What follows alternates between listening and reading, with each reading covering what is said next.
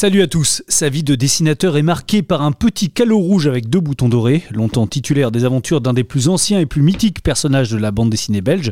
C'est en le faisant rajeunir et passer de grand Spirou à petit Spirou qu'il a obtenu un succès phénoménal. Aujourd'hui, on s'invite dans l'atelier de Jean Ry.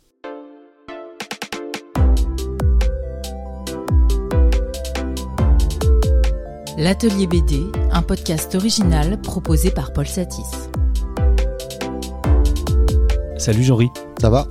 Ça va très bien, merci. Mhm. Ton atelier est chez toi, dans un village du Wallon-Brabant, c'est comme ça? C'est Oui, ça la région? le Brabant wallon. ouais. Euh, J'ai cité les petits et grands Spirou, rajoutera aussi la série Passe-moi le ciel, Poussin Mhm. premier, tu n'as pas fait que du Spirou quand même dans ta carrière. Jean-Ry, c'est la contraction de ton prénom, c'est ça? Ouais, Jean-Richard, mon prénom. Donc si tu t'étais appelé euh, Jean-Michel, ça aurait été les Oui, aventures de euh, Tom et Jean-Mi oui, donc, bah, j'ai droit à des, à des jeux de mots, Jean rigole, Jean richie, Jean rit, etc. Voilà.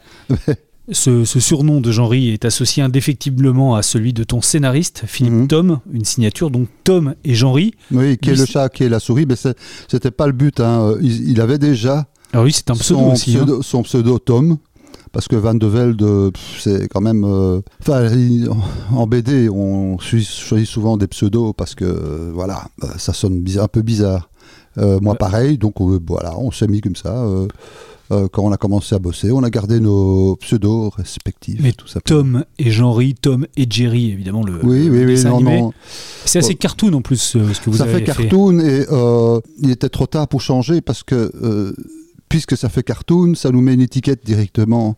Donc ça nous catégorie, ça nous met dans une catégorie dans, dans laquelle on peut délibérément sentir à l'étroit. Donc euh, ben, voilà, de toute façon, l'important c'est ce que dans toutes les BD, euh, à moins de euh, en, en dessous d'un seuil de lecture, on s'en fout de Maurice, on lit Lucky Luke, on s'en fout d'Astérix, enfin pardon, de Goscinny, Uderzo, etc. Les, les- les chevaux de bataille, ce sont les, les personnages. Philippe Tom est brusquement décédé il y a trois ans. Mhm. Humainement comme professionnellement, pour toi, ça a été un moment euh, compliqué à surmonter? Oui, ben, en plus, y a, dans la foulée, il y a eu le Covid. Tous les dessinateurs de BD, monde- on l'a déjà dit, bon, confinés, on le fait depuis qu'on a commencé à faire de la BD, c'est pas ça. Euh, Philippe et moi, on était vraiment indissociables. Non, c'est clairement une période assez compliquée. Je, je pra- pratiquement euh, passé une année dans en pleine torpeur avant que je me dise bon ben allez, il faut que je m'y mette.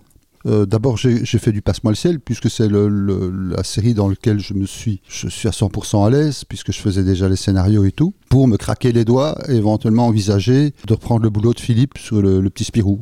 Puis j'ai fait un GAC, en disant bon, ouais, ok. Puis un deuxième, puis un troisième, et puis j'ai euh, fait appel à l'équipe. Euh, Charles, Jacques Louis m'a donné un coup de main. Le dessinateur, oui, Jacques Ouais. Louis. Ouais. Moi, je fais une BD plutôt. J'aime l'humour, quoi. Je suis, je suis vraiment euh, de l'humour, genre Bibip le coyote, euh, etc. J'aime, j'aime ce qui me fait marrer de façon assez immédiate. J'estime que dans le petit Spirou, il faut donner d'autres dimensions. L'ambition d'essayer de donner de l'ampleur à créer un, un réel univers. Donc, euh, euh, au début, je me suis dit, je vais demander le coup- un coup de main à Marise Dubuc, qui est une femme, donc ça peut être. euh, qui est la scénariste des Nombrils. oui, voilà. Et, et Jacques Louis pour les- plus ou moins les mêmes raisons. Donc euh, Jacques Louis, de- depuis, m'a donné tant- quelques coups de main. Et puis à un moment donné, je me retourne. Ah, j'en ai fait. Ah, j'en ai fait 22. Ça alors? Ah, bon, ben, plus que 20, 23 à faire, 20, 21. Et au fur et à mesure, je, je suis arrivé au bout. Et là, il y a quelques jours est sorti le nouvel album du Petit Ouais. Spirou, qui est le premier que tu fais sans Philippe? Oui, tout seul, oui. Ouais.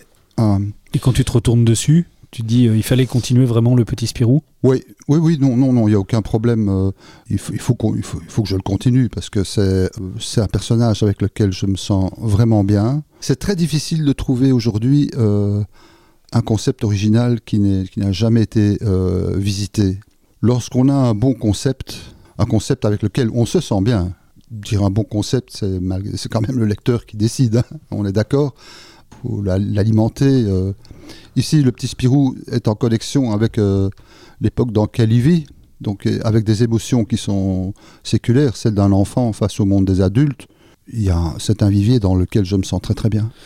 C'est une sortie donc en solo, la première, mais qui est toujours signée Tom et Jean-Ry sur la couverture. Tu tenais à ce que le nom de Philippe reste associé Bah, à la sans, série bah, sans blague, t'aurais fait autre chose, toi? Sur la page titre, je signale, euh, c'est pas Philippe qui a commis ces, ces scénarios de merde.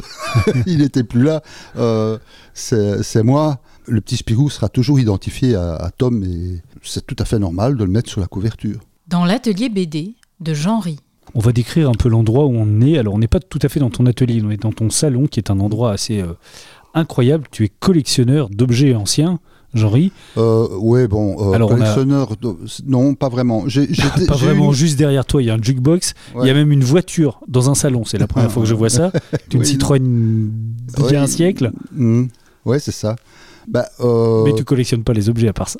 Non, c'est-à-dire, j'ai pas de collection. J'ai eu une collection spécifique du genre des, des objets qui ont le même, la même signification. Bon, bah, quand, je- quand on parle de collection, c'est des collections de timbres, des collections de bacs de cigares, des collections de boîtes d'allumettes, des collections, etc. Ici, c'est un, c'est plus un environnement. Bah, Il y a pas mal d'objets de mes parents, par exemple. Je, je m'inscris assez fort dans, dans l'histoire. Il y a des choses quand même que, que, que j'aime bien dans, dans un monde révolu, quoi. Alors, cette Citroën, hein, on peut, Ouais, on peut ouais, en parler, qui est dans ton salon, c'est une vraie voiture, quoi. Oui. Quelle Euh, idée. et alors c'est marrant parce qu'il n'y a, y a pas une pièce de plastique là-dessus, il y a que du bois, c'est une bagnole en bois. Avec. tu et, la sors euh, de temps en temps Tu la sors de temps en temps Euh, Je la sors plus depuis un moment. Je la sors plus depuis un moment et en- et j'en profite très très bien là parce que chaque fois que je descends le matin en en pantoufle pyjama, je lui fais un petit bisou sur le capot et euh, c'est- une bagnole hyper populaire. hein. Je l'ai mise là parce qu'il y avait je savais pas quoi foutre de la place qu'il y avait là et comme il y avait une grande porte euh, devant, je dis ben je vais la mettre là. Derrière Et toi, il y a une- j'ai une télé en bois aussi euh, parce que c'est Ah oui, est- tellement plus marrant de regarder un Laurel Hardy sur une télé en bois c'est une télé de quelle époque Des que années 60 sur un quoi? Une télé des années 60 Oui, des années 50-60. Et J'ai mis une télé couleur dedans. J'ai customisé, j'ai enlevé et puis j'ai mis une télé couleur dedans. Elle marche Oui, elle marche. Mais euh, quand on regarde un Buster Keaton ou quoi, ou un, un Don Camillo pour le, des trucs comme ça, on regarde ça sur la télé en bois. Ça doit pas être un hasard hein, si tu me cites Buster Keaton, si tu me cites Laurel Hardy. C'est ça tes références d'humour. Humour Sans- très visuel. Sans blague, oui, sans blague. euh, tu fais de la BD, soit tu fais du papier peint ou, euh, ou des peintures, etc. Soit tu racontes une histoire. Et tout ce que tu dessines est au service de ce scénario. À la longue, comme disait Herman, un bon dessinateur de BD est fatalement quelque part un bon scénariste. Parce que euh, quand on raconte une histoire, il n'y a pas seulement l'idée, mais la bonne façon de le raconter. La même blague racontée par, euh, je sais pas moi, Coluche ou mon voisin, la même blague n'aura pas le même impact. Et euh, du coup, bon, quand tu commences, tu t'intéresses au dessin, d'accord, et puis tu comprends que l'incidence de ton travail dépend beaucoup de la mise en scène, des jeux d'acteurs et du choix des, des- des textes, la concision et tout ça, pour aller vers l'émotion le plus directement possible. Un truc que vous avez beaucoup pratiqué avec Philippe, c'est les petits gags d'arrière-plan, Oui, de, de surcharger beaucoup de, Et ça, de- gags les- en arrière-plan. Oui, les gags d'arrière-plan, et encore, il faut, là aussi, il y a une stratégie de. Il faut pas qu'on ne voit que ceux-là. Euh, c'est le plaisir de voir en seconde lecture qu'il y a autre chose qui se passe derrière. Ça, ça vient vraiment de, de Gottlieb, faisait beaucoup ça. hein. Bon, la, la- la petite coccinelle de Gottlieb, on peut s'en passer. Mais cette- ce petit machin qu'on croise de temps en temps, qui donne un commentaire, c'est un, un condiment supplémentaire sur le, le plat qu'on déguste qui est, qui est, qui est sympa, mais qui ne s'impose pas. Alors, un petit retour en arrière. Tu as une enfance euh, africaine, Jean-Ry. Tu Mhm. as grandi euh, dans l'ancien Congo belge. Est-ce que tu étais un enfant qui était assez marqué par la bande dessinée? À part les sorties dans, la, brousse, et, euh, euh, trouver, des tortues, des machins comme ça. euh, bon, dans un pays comme le Congo, la plupart de- des activités d'enfants se passent à l'extérieur. C'était l'école buissonnière. Et tout ce qui était culture, ben, il n'y avait pas de cinéma. Et ben, on recevait de, de la BD quand même. De façon vraiment au compte-goutte. Donc j'ai eu accès, je l'ai connu là-bas. Euh, mes lectures d'enfance, c'est- c'était bon Astérix, les Franquins, euh, curieusement les Quatre As de Crénal. C'est pas une, une série qui a qui qui est disons euh, euh, au, Nirvana comme des Lucky Luke ou, euh, ou des, des- Oui, c'est une Donc, série un peu oubliée, oui, oui, les quatre un, races. un- un petit peu plus, euh, disons, euh, c'est pas c'est pas jugement de valeur, hein, c'est une euh, plus de diffusion plus anecdotique que Bob et Bobette, euh, euh, les, enfin les, les- les gros morceaux de qu'on qu'on retient aujourd'hui, quoi. C'est- des séries comme ça qui m'ont donné envie de, de, de faire de, de dessiner. Et ton frère aussi. Ouais, exactement. Parce que euh, si, si ça ne s'était lim- limité qu'à la lecture, comme, comme la plupart des enfants, bon, allez, on a tous dessiné quand on était petits. Mes filles dessinent des trucs manga pour le, euh, du haut de leurs 6-7 ans pour euh, prolonger un petit peu le rêve au niveau euh, graphique et tout ça. Et puis un jour, ils arrêtent. C'est une maxime connue par, chez nous, les auteurs. Un auteur de BD, c'est un enfant qui n'a pas arrêté de dessiner, tout simplement. Mon frère, c'est lui qui m'a vraiment donné envie de faire du dessin, mais du dessin de façon pérenne. Quand, quand je revenais de l'école euh, et que j'avais eu un beau bulletin, etc., mon frère, du haut de, parce qu'il avait 6 ans de plus que moi, il me faisait un dessin. J'ai toujours trouvé magique et je, revois cette, euh, cette impression-là chez les gens qui viennent nous, me voir en dédicace. Le dessin commence par un trait, puis un deuxième, et tout d'un coup, ce qui était des traits deviennent autre chose. Ça devient un bateau, ça devient un personnage. Et puis tout d'un coup, ce truc se met à vivre. Le, mi- le miracle s'accomplit lorsqu'après deux, trois cases, tout d'un coup, on a oublié que c'est du dessin, mais que ce sont des, des, personnages dont on s'angoisse de ce qui va leur arriver et qu'on a envie de tourner la page pour savoir ce qui va se passer. C'est vraiment cette magie, cette transition magique entre l'inerte et la, et la vie qui m'a euh, définitivement engagé vers la, la narration et la BD. Est-ce que ça, ça t'émerveille toujours? Ce côté du trait que tu fais et Oui, qui oui. prend vie tout d'un coup? Euh, oui, quand je vois un, un pote à moi qui commence un dessin, je me dis comment est-ce qu'il va y arriver? Un- Ces traits vont donner quelque chose que je n'avais pas prévu et qui tient et qui est vivant quand même. Hmm. On a beaucoup parlé euh, en ce qui concerne ton dessin d'un style euh, franquinien ou néo-franquinien en tout cas Ouais. que tu as que tu t'es réapproprié. Est-ce Mhm. que euh, ça te va comme définition déjà? Oui, bien sûr. Alors, est-ce que c'est... La façon dont tu me poses la question suppose que je pourrais être- euh, prendre ça comme une agression ou bien comme une critique Alors ou pas comme du tout. une... Je euh, suis totalement dans la non, bienveillance. Attention, oui. Non, non, mais euh, c'est le genre de question qui peut être un, un cheval de Troie. Ce que je veux dire par là, Hein c'est est-ce que Franquin a été une influence majeure pour ton Ouais, dessin? sans blague, bah évidemment. Euh, Fra- Franquin, pour moi, c'est- un, un sommet. Il a une telle expressivité et en même temps un tel réalisme. C'est-à-dire que quand, quand tu vois une taque d'égout dessinée par Franquin, c'est une vraie taque d'égout. Euh, tu, tu y crois tout à fait. Quand, même s'il dessine une bagnole de façon tout à fait tordue, comme euh, la, la 5 euh, SL500 là, de Mercedes dans Panada Champignac, elle est, elle est vraie. Franquin, non seulement tu as repris un de ses personnages, Spirou, enfin lui, euh, beaucoup de dessinateurs ont, ont travaillé sur Spirou, mais arriver à faire Spirou après Franquin, c'est toujours compliqué, mais c'est aussi quelqu'un que, bah, que- euh, que tu as connu. Alors, euh, oui, je, je- d'abord, je n'ai pas, nous n'avons pas fait Spirou après Franquin. Non, c'était Fournier. après Broquin. Non, on a, on a eu euh, vraiment deux, deux atouts importants qui nous a permis, euh, puisqu'on succédait euh, à, Broca, j'ai senti qu'on était presque euh, identifiés comme des sauveurs, quoi. Parce que ça n'allait pas bien. Succéder à Franquin comme l'a fait Fournier, ben, c'est, oui, tout le monde l'attendait un petit peu au tournant. On le comparait au grand maître, quoi. Franchement, Fournier, il a, pff, ça a été une, ça a dû être chapeau pour lui, Et vraiment. il s'en est sorti en ayant un style Oui, totalement différent et- de celui et- de Franquin. Et Dezio, et Dezio, il était seul.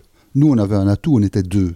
Quand tout d'un coup nous tombe sur la, sur la table, vous allez reprendre Spirou, à 18-19 ans, on dit, ben, euh, oula, il faut mûrir très très vite là.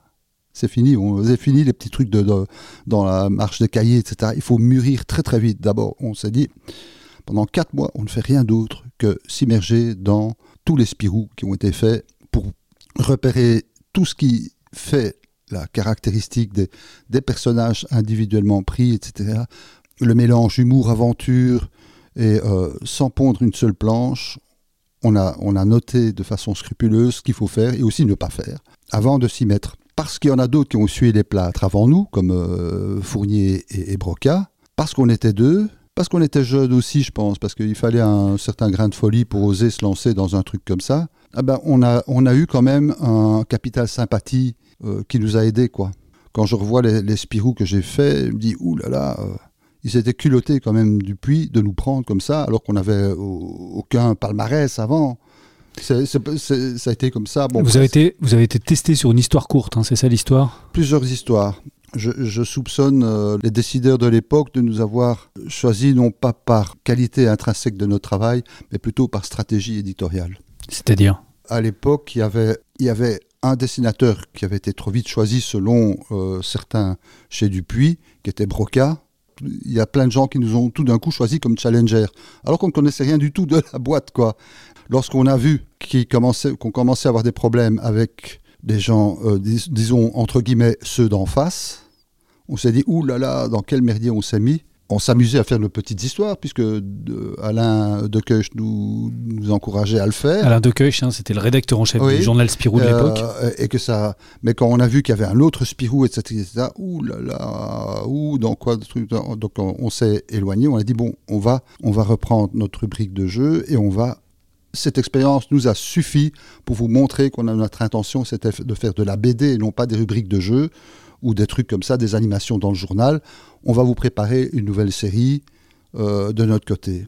Et à ce moment-là, il y a Dupuis qui a, a eu un petit peu le barouf, qui est descendu. Il a dit euh, Bon, euh, qu'est-ce qui se passe ici? Ben voilà, il y a Broca d'un côté qui fait Spirou avec Raoul Covin. Et, là, il y a les deux jeunes trouble-fêtes qui. etc. Hein, c'est qui? Tom et Jean-Henri, là. Hein et qu'est-ce que vous faites pour le moment?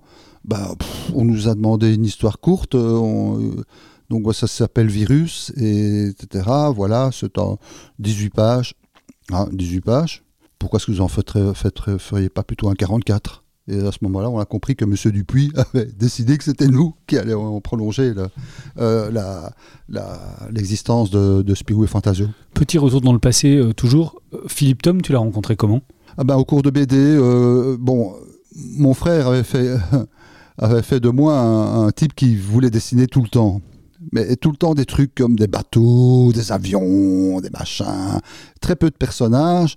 Bref, euh, la fascination de- du, dessin. Ma mère, lassée de me voir tout le temps dessiner la même chose, m'avait poussé à un cours de BD, de cours du soir euh, à la commune, à, à Woluwe-Saint-Pierre. Les cours étaient donnés par un, prof, un auteur de BD qui s'appelait Guy Brasseur. Et là, je me suis retrouvé avec plein de mecs qui aimaient la BD. Notamment, il y avait Stuf, Stéphane, le, le- le premier, et, et Philippe euh, est venu très vite après. On est devenus les trois mousquetaires de cette école. On a, on s'est jamais quitté, quoi. On a toujours été, euh, on a toujours bossé ensemble, quoi. Et je suis le dernier maintenant. Ouais, les, les- les deux sont partis. Il y a une époque quand même de ce début des années 80, parce que c'est de ça dont on parle, Mm. où il y a une sorte de renouveau de la, de la BD franco-belge classique. Euh, c'est oui, la oui. fin de l'époque Oui, franquin, a... D'ailleurs, on a, à cette époque-là, on était effectivement, euh, on était des adolescents de la donc, de la BD, donc des rebelles, et ça tombait bien parce que à cette époque-là, Dupuis commençait à, il y avait des auteurs qui, dont des anciens auteurs, euh, c'est-à-dire c'était pas nécessairement des petits nouveaux qui voulaient, les petits nouveaux qui voulaient un petit peu euh, secouer le cocotier, c'était Yann et Conrad. Il y avait le trombone illustré. euh, qui était un, un supplément dans lequel il y avait plein d'auteurs. Il y avait Delporte euh, qui s'occupait de ça à l'époque, qui était un petit peu euh, vraiment un rédacteur en chef perçu comme dissident à l'époque.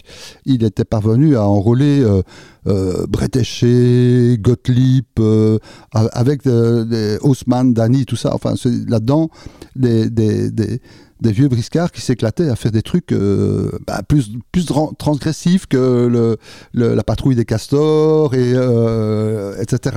Et vous, vous êtes dans Spirou en même temps que, Oui. euh, que Frank P, par exemple, que Isler, Voilà. que oui. Gertz, Oui. tous ces auteurs-là. Il y a vraiment un renouvellement de génération qui arrive quasiment à la même époque. Euh, oui, oui. Nous, quand on a commencé, ben, euh, j'ai l'impression qu'avec le recul, on était un petit peu perçu par, euh, par eux parce que on était en train de reprendre Spirou et Fantasio.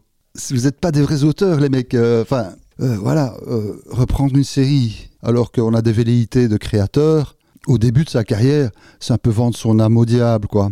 Il y a plein de grands, de- des auteurs que que j'admire énormément pour le- leur fulgurance, leur créativité, leur originalité. Il y a ah, qui veulent reprendre un Spirou, qui veulent faire un Spirou et Fantasio. C'est le chemin inverse, quoi. Moi, je, je souhaite aujourd'hui faire que des trucs à moi et de ne plus être euh, redevable. J'avais le sentiment plus que Philippe d'ailleurs, de dormir dans le lit d'un autre en reprenant Spirou et Fantasio. Comment est-ce que je vais y trouver ma place?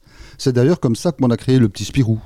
C'est-à-dire qu'à un moment donné, on se sentait à l'étroit avec cet univers qui ne nous appartenait pas, qui appartenait plus au lecteur qu'à nous, avec plein d'idées qu'on commençait à accumuler, mais qu'on ne pouvait pas glisser dans le concept de Spirou et Fantasio. On s'est dit comment faire du Spirou sans casser Spirou? Ah ben si on faisait Spirou quand il était petit. La crise d'adolescence, euh, au passage, a fait de lui le héros qu'on connaissait. Euh, et avant, c'était un gamin un petit peu impertinent, dont la mission était de tailler un costume à tous les tabous qui étaient d'ailleurs euh, des tabous qu'on retrouvait d'ailleurs dans le journal à l'époque. Ah oui, quand on travaille pour Monsieur Dupuis, on peut pas parler racisme, on peut pas parler différence, on peut pas parler euh, politique, on peut pas parler sexe, on peut pas parler d'attention, etc., Et tout ça. Donc on s'est dit, bien, le petit Spirou sera un espèce de démineur d'interdit il n'est pas né par hasard. C'est un des maillons de la chaîne de l'évolution de la BD dite familiale. C'est la première bande dessinée à la boule et bille, euh, si je puis dire, où on, parle de, euh, d'homosexualité, on parle de euh, Tante Flébit est un monsieur, on, parle de, d'adultère, enfin, de toutes ces fragilités qui font l'objet d'une, réelle omerta, tabou, mais vu par, les par le regard d'un enfant, ça passe comme étant. Ça, ça fait du bien de se l'entendre dire. Euh, on va y revenir sur le petit Spirou, mais sur le grand Spirou, il y a quand même eu un certain nombre d'audace que, que vous avez utilisé. On a vu. Euh, vous avez parlé de dépression, vous avez parlé. Euh, vous avez parlé de, de, Vous avez donné une sexualité aussi à, Spirou et Fantasio. Mm. et puis, vous êtes même allé assez loin dans Spirou et Fantasio avec le dernier tome que vous avez fait ensemble. Vraiment, quand, on faisait, quand on faisait Spirou et Fantasio, on était il y, avait quelque chose d'un petit peu, euh, comment dire, euh, schizophrène. On est dedans, mais aussi on le voit de l'extérieur. On, avait besoin de se moquer de ce gars qui, toujours, qui est toujours habillé en groom, quoi. Malgré tout, le sacro-saint, on avait la sacro-sainte nécessité de raconter une histoire de Spirou et Fantasio. Donc, un gars qui a l'arrière du genre, euh, bon, dans la vallée des bannis, tout d'un coup, il, il, est en pleine perdition, il entend Ouba, Ouba, Ouba, il dit Ah, mon Dieu, il m'a toujours sauvé de la merde, etc. C'est lui, etc. Comment est-ce qu'il m'a retrouvé? Et puis euh, il voit que c'est un gros pachyderme moche qui fait Ouba. Euh, et tous ces petits machins, on n'hésitait pas à le faire à condition, mais à condition que ça ne perturbe pas la linéarité euh, du récit, quoi. Ce qui est marrant, c'est que les récits étaient parfois sur des choses très ténues. Tu citais la vallée des bannis. Le pitch quand même de la vallée des bannis, c'est des gens qui ont peur et qui ont le hockey tout le temps, à qui il faut faire peur pour qu'ils aient plus le hockey. Et vous faites deux tomes là-dessus.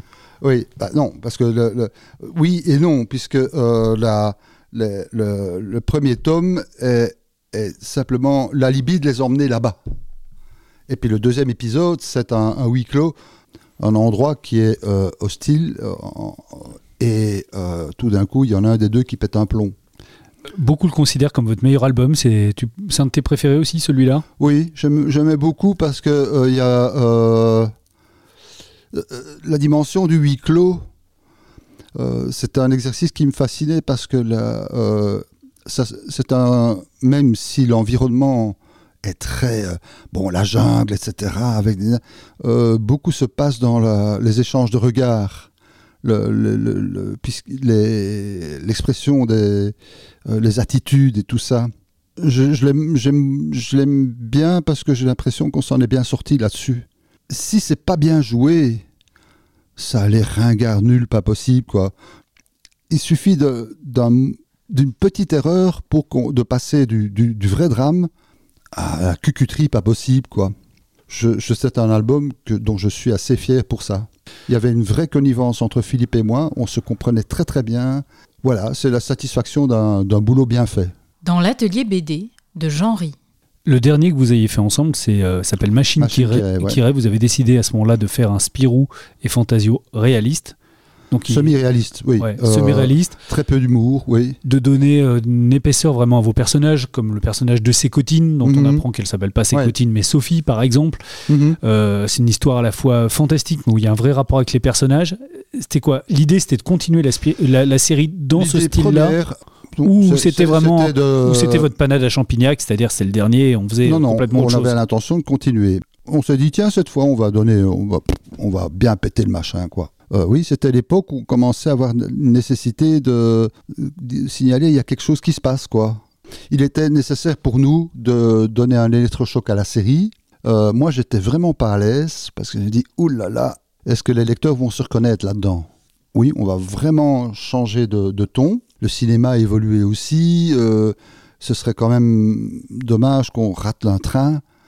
Donc on va faire quelque chose d'un petit peu plus, plus dark, quoi, l'époque de Matrix et tout ça. Donc c'était, on voulait créer euh, non seulement une aventure, mais une atmosphère. Mon défi, c'était vraiment de faire un Spirou qui dit, on se dit, ah, c'est Spirou, quoi, c'est quand même Spirou. Euh, il m'a fallu vraiment beaucoup de dessins et mon assurance est venue vraiment de, nulle part. J'étais dans un bistrot euh, euh, à faire mes croquis. Euh, et puis un type qui est venu, ah, vous voyez ce que je faisais? Ah, c'est toi qui dessines, euh, allez, comment il s'appelle ce personnage avec un calot là, Spouri Et là, il me dit, ah, je l'ai. Parce que j'avais affaire à quelqu'un qui n'avait pas du tout de culture BD, il a reconnu. Il s'est dit tout de suite, comme si il avait lu le dernier Franquin il y, a, deux jours. Et là, je me suis dit, ok, on est dedans. Mais franchement, pour moi, c'est un exercice de style les, chiens ne font pas des chats, moi c'est l'humour. J'ai besoin de. Et le but était, après, d'avoir un petit peu secoué le cocotier, si je puis dire, retrouver un, ton plus humoristique, plus aventurier, aventureux. Mais il s'agissait vraiment de marquer les esprits. Et vous avez commencé d'ailleurs le suivant, mais qui, est, qui est resté euh, inachevé. Pourquoi vous avez arrêté euh, la série principale? que, ben, Simplement parce qu'à l'époque, quand on est venu présenter l'album, Dupuis nous a dit Bon, Spirou et Fantasio ne fait pas partie de nos priorités, faites-nous un petit Spirou pour le moment. Et, euh, et, nous, comme on était un petit peu des têtes de là, on s'est senti un petit peu vexé d'être éconduit sur le travail qu'on préparait sur Spirou et Fantasio. J'ai cru comprendre après que euh, ce n'était pas pour nous déplaire, mais parce que à l'époque, Dupuis était en vente. Il fallait que la mariée soit belle, comme, je dis, c'est-à-dire que comme le petit Spirou à l'époque euh, vendait un, un, peu plus que le grand Spirou, montrer un chiffre d'affaires plus conséquent était un, argument pour motiver euh, des acheteurs éventuels.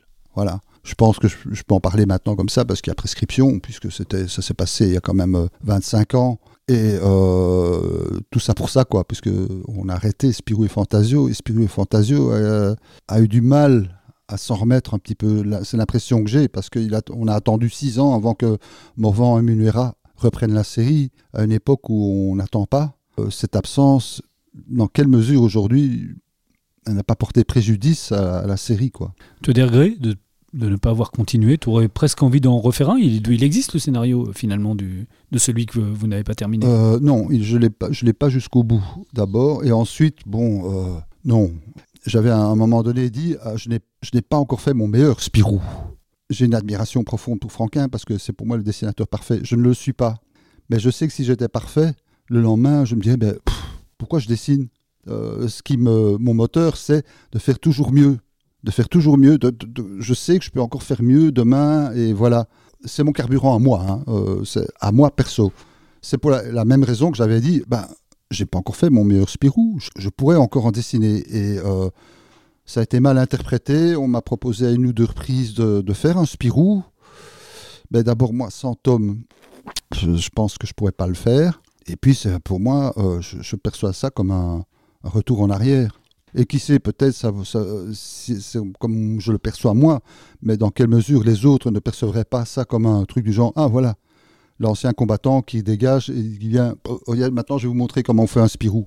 Parce que ça part un petit peu dans tous les sens, ou quoi que ce soit. Donneur de leçons. Il n'y a, a, rien qui m'engage personnellement à faire un Spirou et Fantasio. Il y a la série hein, Spirou vu par, pourquoi pas faire un one-shot? Ben non, justement, non ce que je, la seule, ma seule façon de voir Spirou et Fantasio, c'est le Spirou et Fantasio à la Franquin, à la Fournier, à la, à la Tom et Jean-Henri, le, le, binôme Spirou et Fantasio, quoi, clairement. Venons-en maintenant au petit Spirou, tu ouais. l'as évoqué tout à l'heure, mmh. qui est né d'un gag hein, quasiment, c'était une animation à la base D'abord, il y a eu une petite histoire courte. Euh, à l'époque, on, on s'amusait dans, la, dans, dans, le même mode que Yannick Conrad, qui faisait les aventures de l'oncle Paul dans le journal des, euh, euh, des, oncles Paul un peu déglingués. On tiens, on va en faire un sur la, jeunesse de, Spirou, quoi.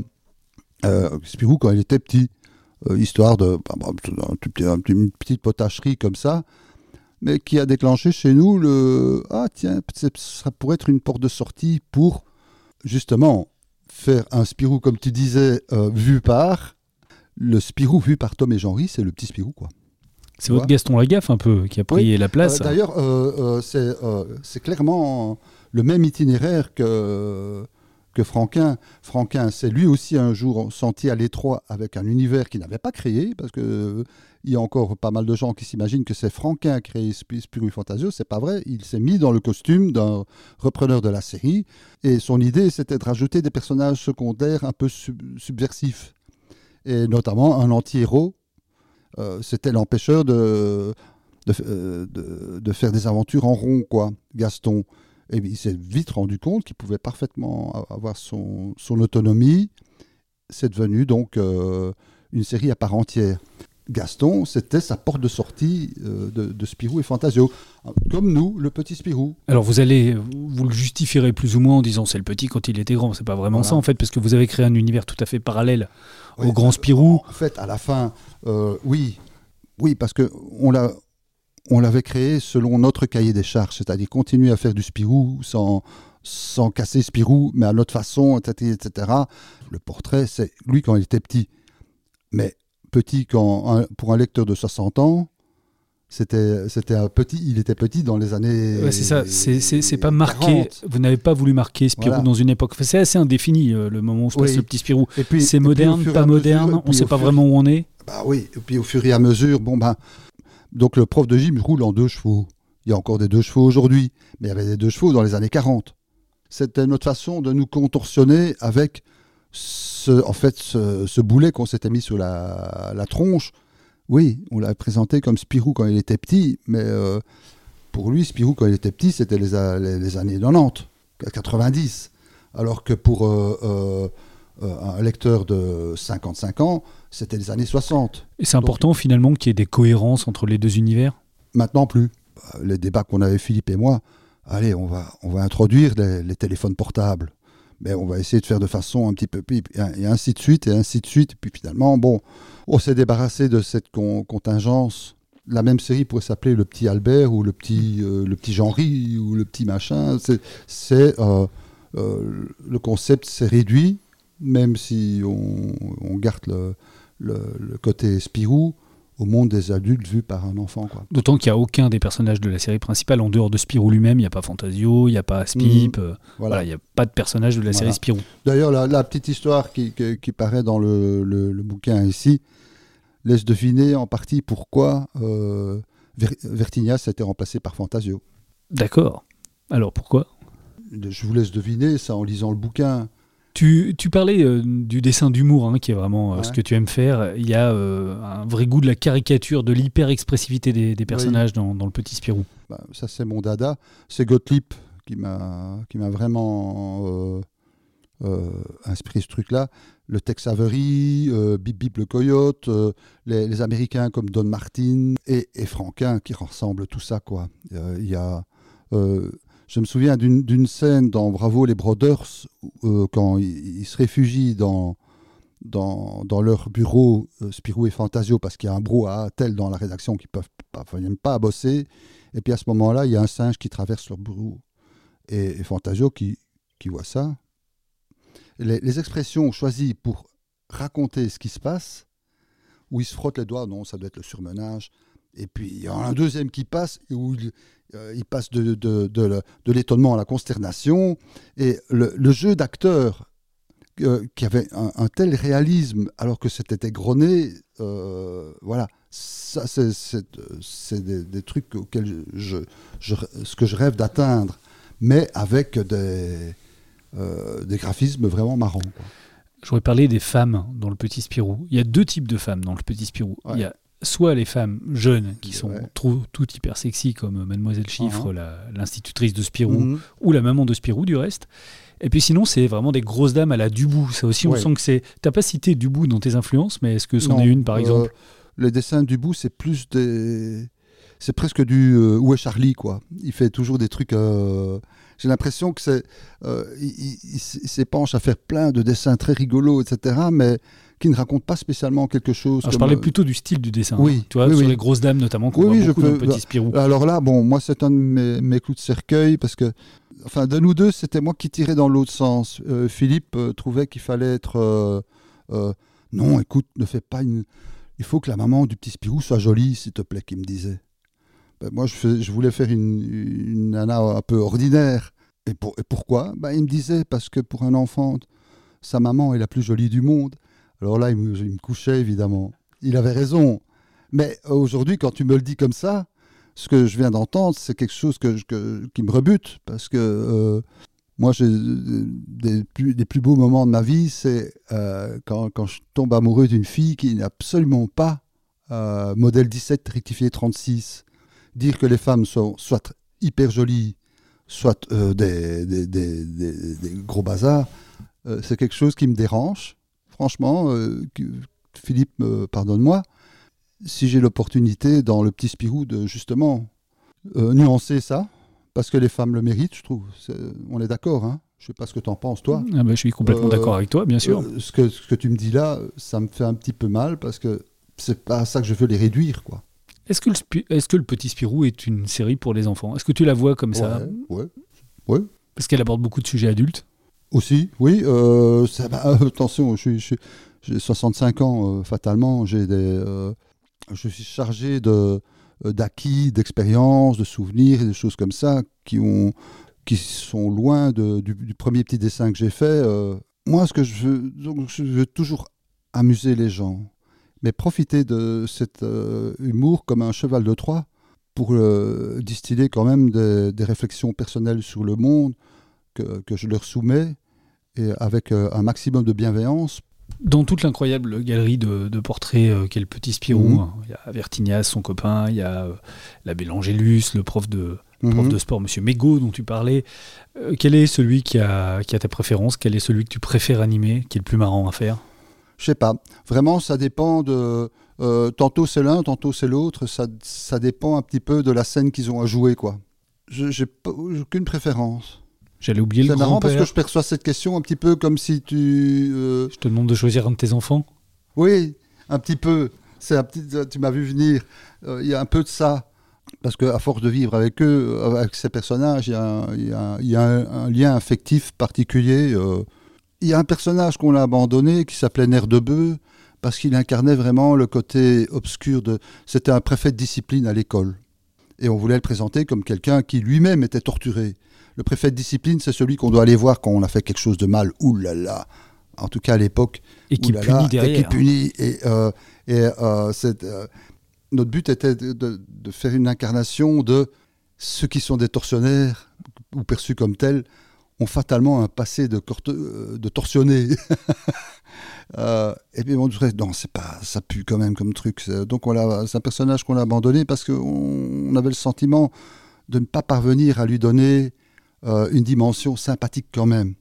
Ça, c'est un truc que je voulais te dire. C'est, on a des personnages qui sont euh, des, de vrais paratonnerres. Euh, le prof de gym, il prend tout sur la gueule, quoi. Il a tous les. euh, mais on voudrait qu'on on l'aime bien.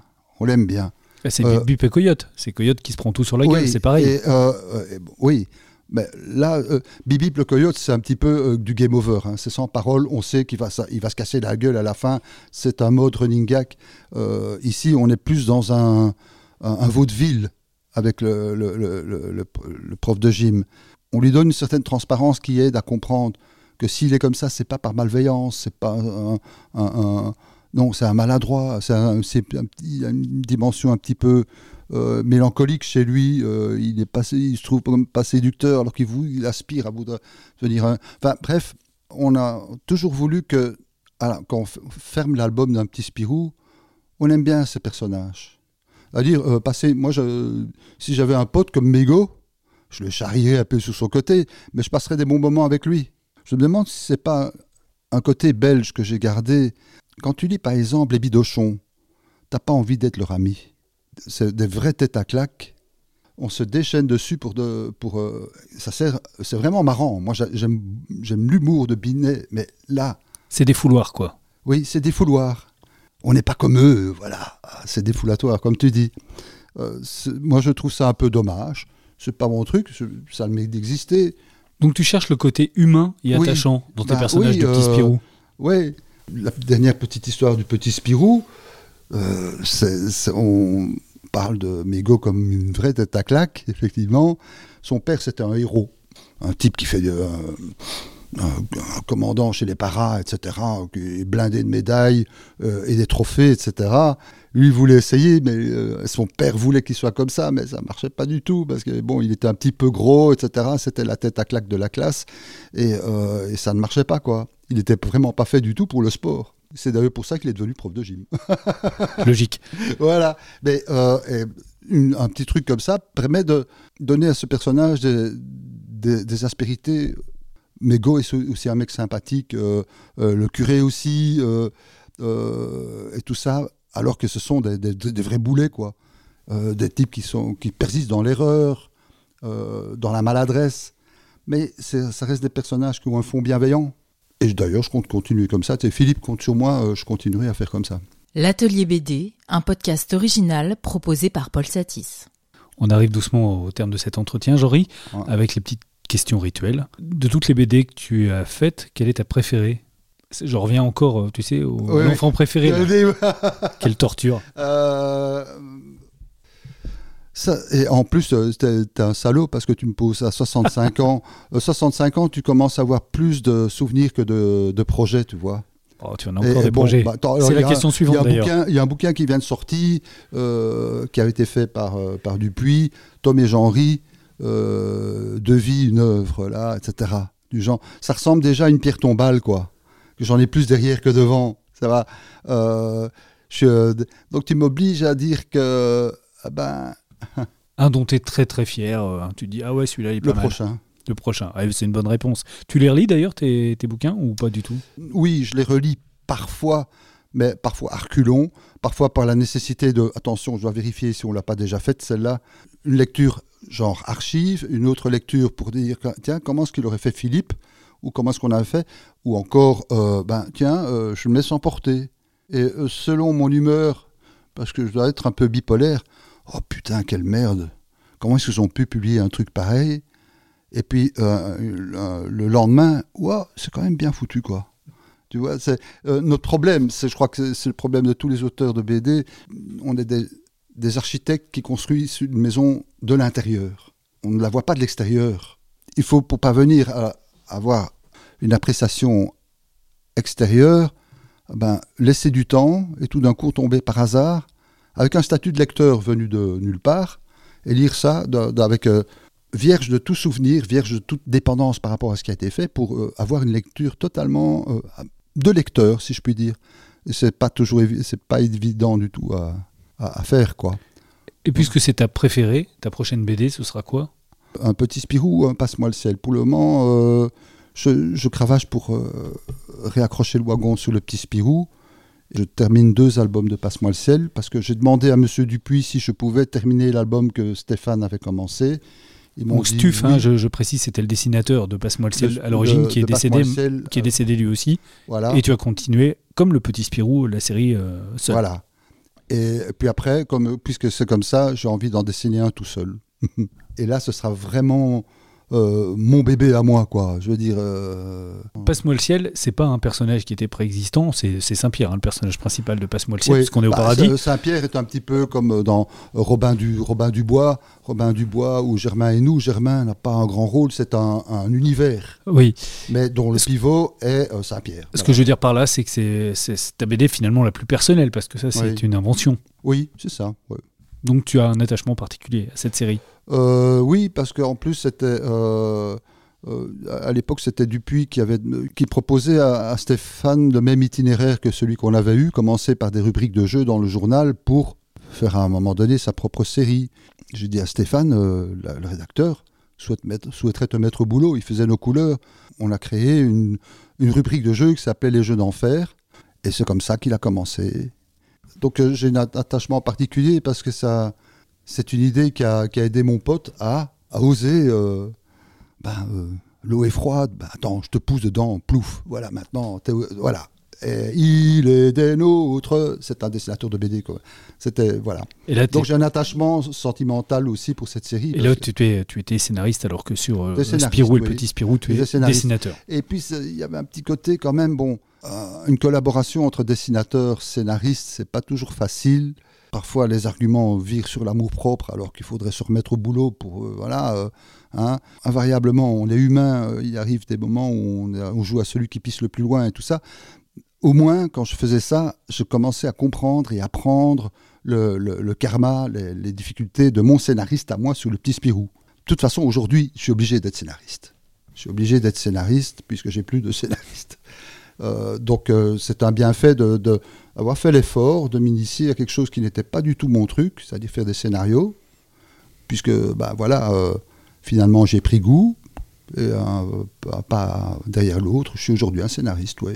On va terminer par tes choix. Je t'ai demandé de choisir un album de Kind musique ou une chanson. Miles Davis. Allez, Miles Davis? Kind of Blue de Miles Davis. Tu es très jazz?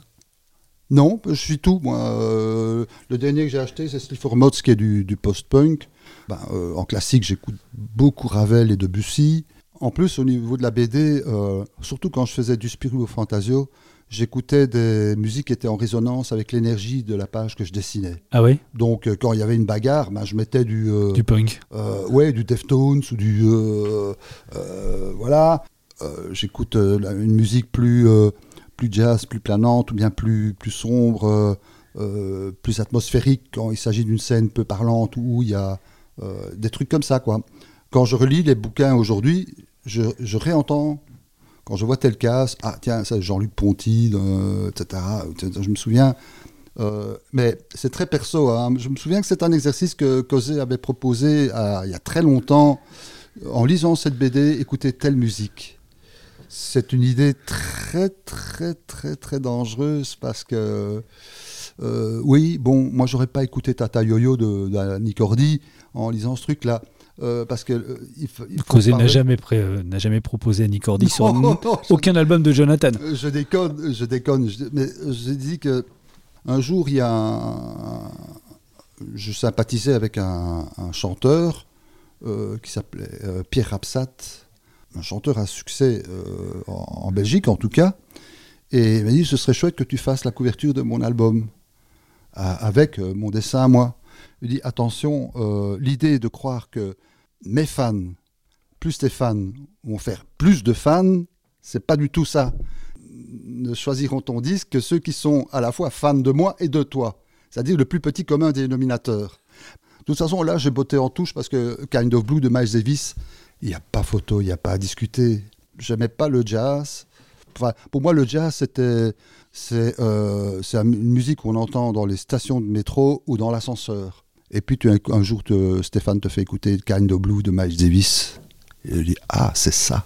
Et hop, euh, dix ans après, tu, tu écoutes du Anthony Braxton, du Don Cherry, du Nana Van Constellos, du, du, du, euh, John Surman, enfin, tout, tout- que tout d'un coup, tu as des ramifications qui t'emmènent dans toute autre euh, atmosphère, émotion, et qui viennent du jazz. Un film ou une série, Un film, Brasil, le film de Terry Gilliam. ouais. Ou euh, aussi Wild at Heart de David Lynch, c'est-à-dire que c'est le genre de film... C'est Laure Lula, hein, en- Ouais. en- dans, dans le nom français. Ouais, c'est ça. C'est euh, un film que tu peux voir euh, trois fois de suite et chaque fois tu es dans une autre atmosphère. Euh, Brasil, ça a l'air d'être un film comique au début, à la à Monty Python, quoi. Tantôt, c'est un- un- une descente aux enfers.